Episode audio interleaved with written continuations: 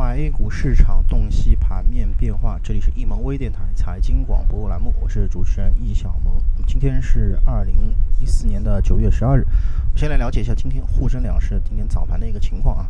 那么今日早盘呢，两市是双双形成低开，那盘中呢，在地产股的带动下呢，是有所冲高，不过啊，这个资金面仍然是义无反顾的形成单边流出啊，最终整个沪指是勉强在上这个上午啊收盘是翻红。而这个深市的在绿盘区域震荡徘徊啊，中小板和创业板的这么一个指数振幅呢更相对小一些。不过市场整体的成交金额呢是进一步形成了萎缩。上午收盘，沪市只有八百六十八亿元的成交金额。盘面上，中国船舶的强势上攻，这么一个带动啊，使得整个船舶制造板块是相对活跃。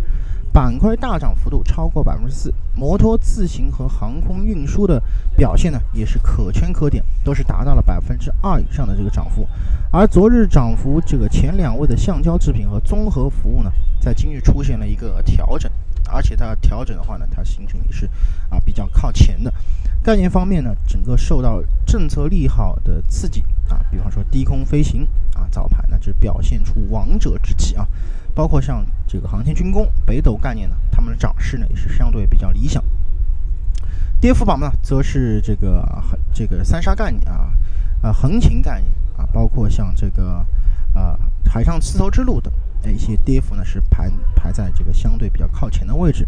从盘面上来看啊，沪指两千三百点上方啊，加剧现在在目前在震荡过程当中是在加剧的。那么短期内啊，这个整个。股指的一个调整压力是相对比较大的，所以说在两千三百点以上震荡呢，可能会在未来啊是会得到一个延续。